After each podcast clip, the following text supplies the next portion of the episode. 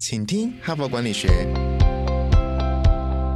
在这里，我们希望用轻松无负担的方式与你分享最新管理新知，打造属于你的哈佛 DNA。我是节目主持人杨玛丽 Mary。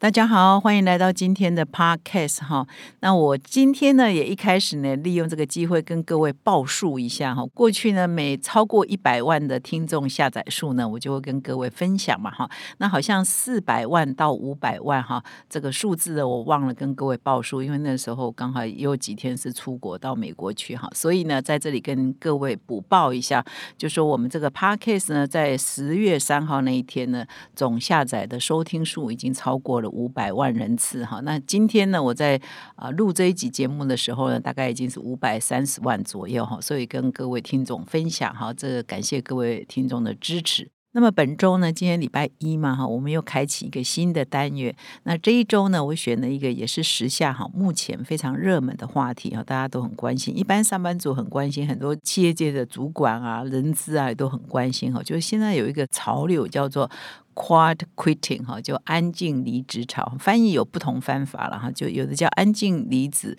因为叫 quiet 嘛，有的翻译做无声离职，但是更贴切于这个原意呢，应该叫在职离职哈，就是说这个 quiet quitting，那 quitting 是离职的意思嘛哈，所以前面是 quiet，就以为说是安安静静，没有人知道，默默的就离职了，就离开原来的工作哈，但是他事实上啊，所描绘的呢，这个英文词描绘的，其实上是这个人还在这个。公司工作，还在他的职位上工作，可是他的状态呢？呃，是好像是属于一种离职者的心态，就是他不愿意多做一点，不愿意加班哈，然后也不愿意做超出他原来工作范围内的任何事情哈，所以就好像有一种离职的心态在工作哈，所以被形容为 quiet quitting。那么事实上呢，这个人才的问题啊，人力的问题，应该是现在台湾企业界最头大。我不能说是排行第一名，但是绝对是前几名哈，就最头大的问题之一了哈。因为因为台湾基本上已经少子化了，就是新的劳动力人口就减少嘛。以前的世代哈，每一年有四十万个 baby 出生，现在只剩下十五六万，是很恐怖的哈。那所以呢，劳动力人口本来就自然在减少，再加上台湾的移民政策，就是欢迎外国人来台湾的外劳政。策也好，或高阶白领来台湾的政策也好，也都跟很多国家比起来是相对保守，所以我们并不是一个民主大熔炉哈，像美国啊，像澳洲啊等等，它本身就是要欢迎很多海外，不管是你是富裕人士、创业家，或者是优秀的哈学生去那边读书，然后留下来就业，就可以强化他的国力嘛哈。但是我们比较保护我们本地的劳工，就怕啊老外来了抢走本地人的工作哈，或移民来了抢走本地人的工作，所以我们就是。是很排外、很保守，在这一块了哈。就是我们做很多国际贸易的生意，可是我们在岛内的移民这一种政策呢，是相对保守，所以使得我们的劳动力呢，其实这几年已经出现了相当的短缺，各行各业都在谈它缺工的问题哈。那这已经是本身我们本来就有这样的问题，再加上说现在新冠疫情的影响，还有新的世代价值观，其实也跟上一辈呢工作价值观也做了很大的改变哈。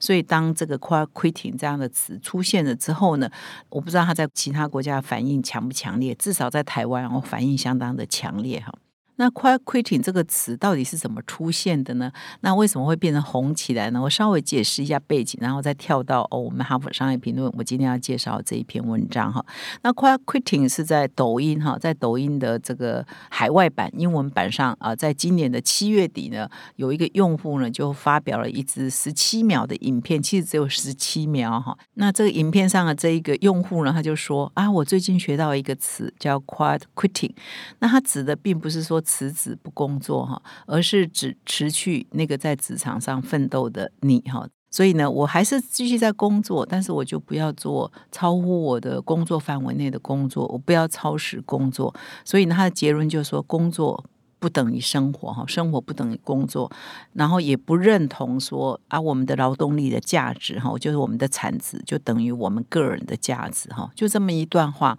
那就引起了呃非常大的讨论。那么现在呢，连维基百科哦，也都把这个 quiet quitting 变成一个专有词汇哈，然后还有很多人在上面啊做解释哈，到底什么是 quiet quitting 哦，所以应该是引起很多人的关注，然后就是说哇，这个是一个什么现象呢？这个对于我们未来的呃，尤其是如果是企业主、企业人资主管、企业的部门主管，一定会很关心这个。他以后已经缺工了，尤其是台湾的企业已经是缺工了，已经都找不到人了。那新的世代的价值观到底是怎？怎样呢？应该怎么面对这个时代呢？所以在台湾的这个人资圈或媒体间呢，也很多热门在讨论这个话题。那今天呢，我选的这一篇呢是《哈佛商业评论》上的一篇文章。这一篇文章也非常的新哈，发表在八月三十一日哈。那这篇文章呢，我们把它翻译做这个不想努力的哈，因为我们以为在职离职就是不想努力嘛，会这样诠释嘛哈。那在职离职这个现象呢，他这篇文章提出了，就是说不是员工的责任，其实应该是老。老板的责任哈，所以他们商业评论这一篇文章没有惯老板哈，他是认为说，如果员工出现这种现象啊，你的上司哈，你的公司的主管要先反省哈。所以他这篇英文的标题叫 “Quiet Quitting is about bad boss 哈，not bad employees 哈”。不是坏的员工哈，所以呢也蛮有趣的哈。就是说，哎，如果你的企业怎么样找出这好像有快 quitting 心态的人，然后如果真的有这种人很多的话，那可能是上司的问题哈。所以我们来好好听听看这一篇文章作者的观点。那这一篇文章呢，是有一位领导力培训的顾问公司哈，叫詹勒呃霍克曼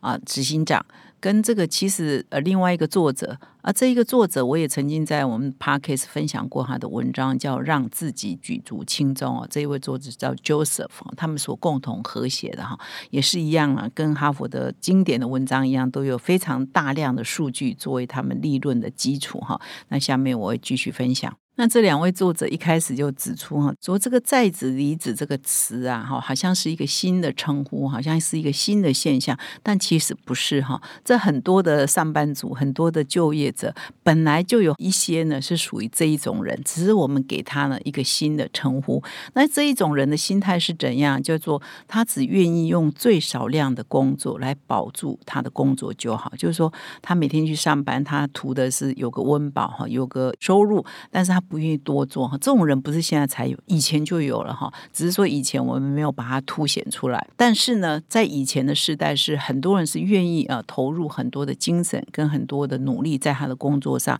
以求呢成就感也好，升迁也好，加薪也好。那是不是现在啊这个此刻，因为有新冠疫情啊，有一些新的价值观的改变，使得后面这种人，也就是愿意努力奋斗、追求升官加薪的人变少了？而前一种人，也就是说，只要保做工作啊，做最少量的工作量啊，这种人增加了哈，是不是有这样的现象、这样的反转呢？就引起很多人的讨论。那这两个共同作者呢，就很好奇他们的问题意思是说，为什么有些人呢白天工作当做好像日间的监狱哈，我就是要去做八小时的牢，好，然后八小时以后我就解放了哈，重新回到他真正想要的生活。为什么有一群人呢，又觉得工作很有意义啊，他愿意多做，他愿意多付出啊？到底为什么会有这个差异呢？哈，为什么出现这样的明显的差异？他们就去想要了解。那后来他们就去用的样本呢，就是从二零二零年一直到他们发表这篇文章，也就是八月三十号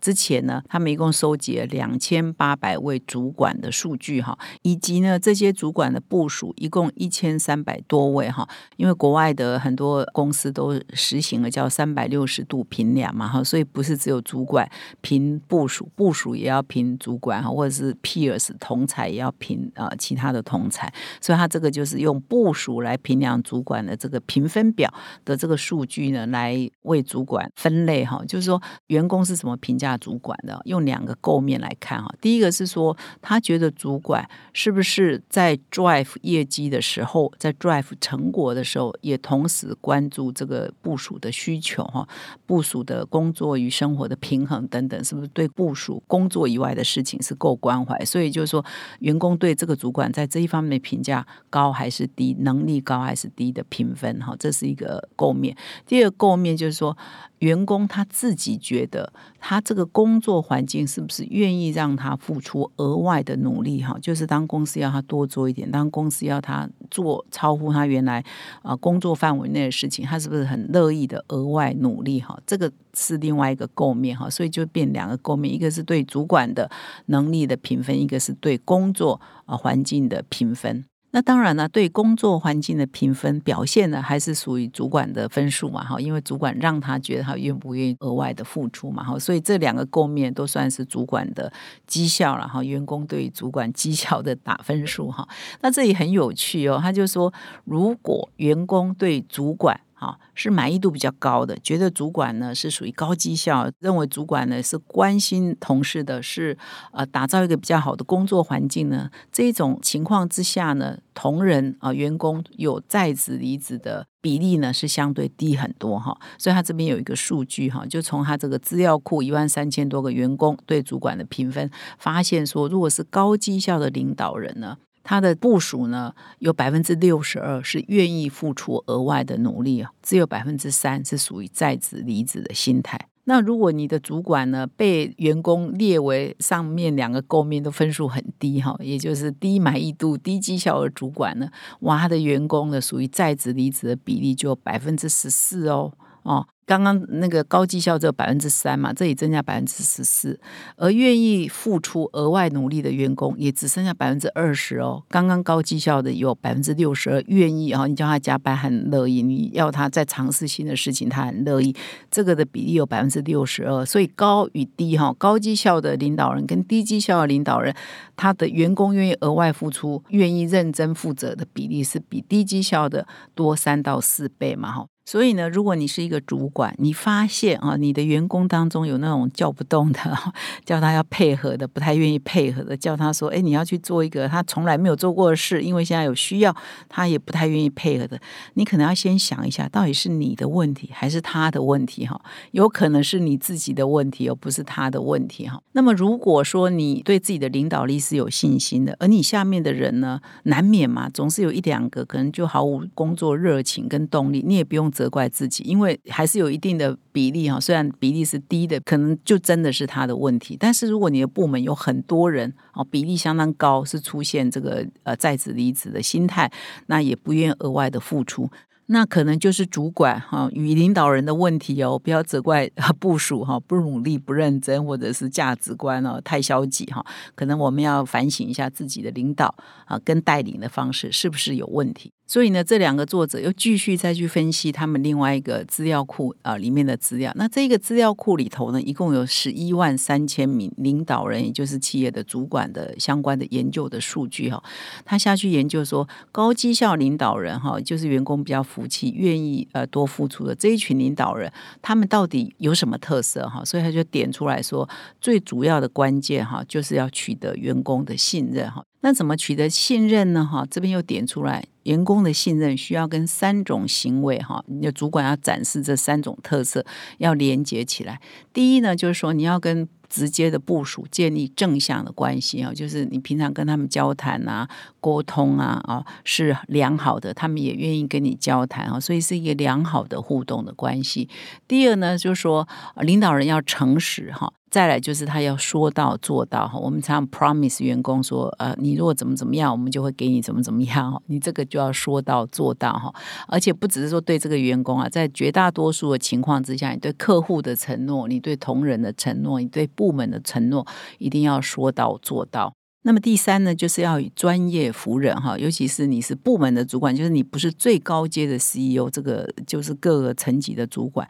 你的专业哈到底有没有比人家优秀啊？又要比你的部署好，或者你的判断等等哈。所以包括说你对你的职务内容的了解，对这个部门事务的了解，以及说你的专业会不会过时了？因为你总是可能。绝大多数情况年纪会比部署大嘛，哈，那出道也比较早，所以你现在又科技又变化很快，然后知识又变化很快，全球的政经局势又变化很快，你的知识跟你的判断会不会过时呢？这也相当的重要哈。所以以上呢就是三个观点哈，来提醒所有的主管，如果你是已经是一个主管，你一定要在这三个构面啊加强，这样你就可以减少你的部署有这个在职离职的这个消极的心态，你的部门呢也才比较好运作了哈。因为如果员工真的有这种心态的话，真的对部门的主管也是蛮伤脑筋的哈。所以呢，现在的企业呢挑战是不太一样，你怎么塑造一个让员工觉得值得哈，我值得在这里付出哈，值得在这里奉献这样的士气哈，这样的氛围哈，真的是企业主新的挑战。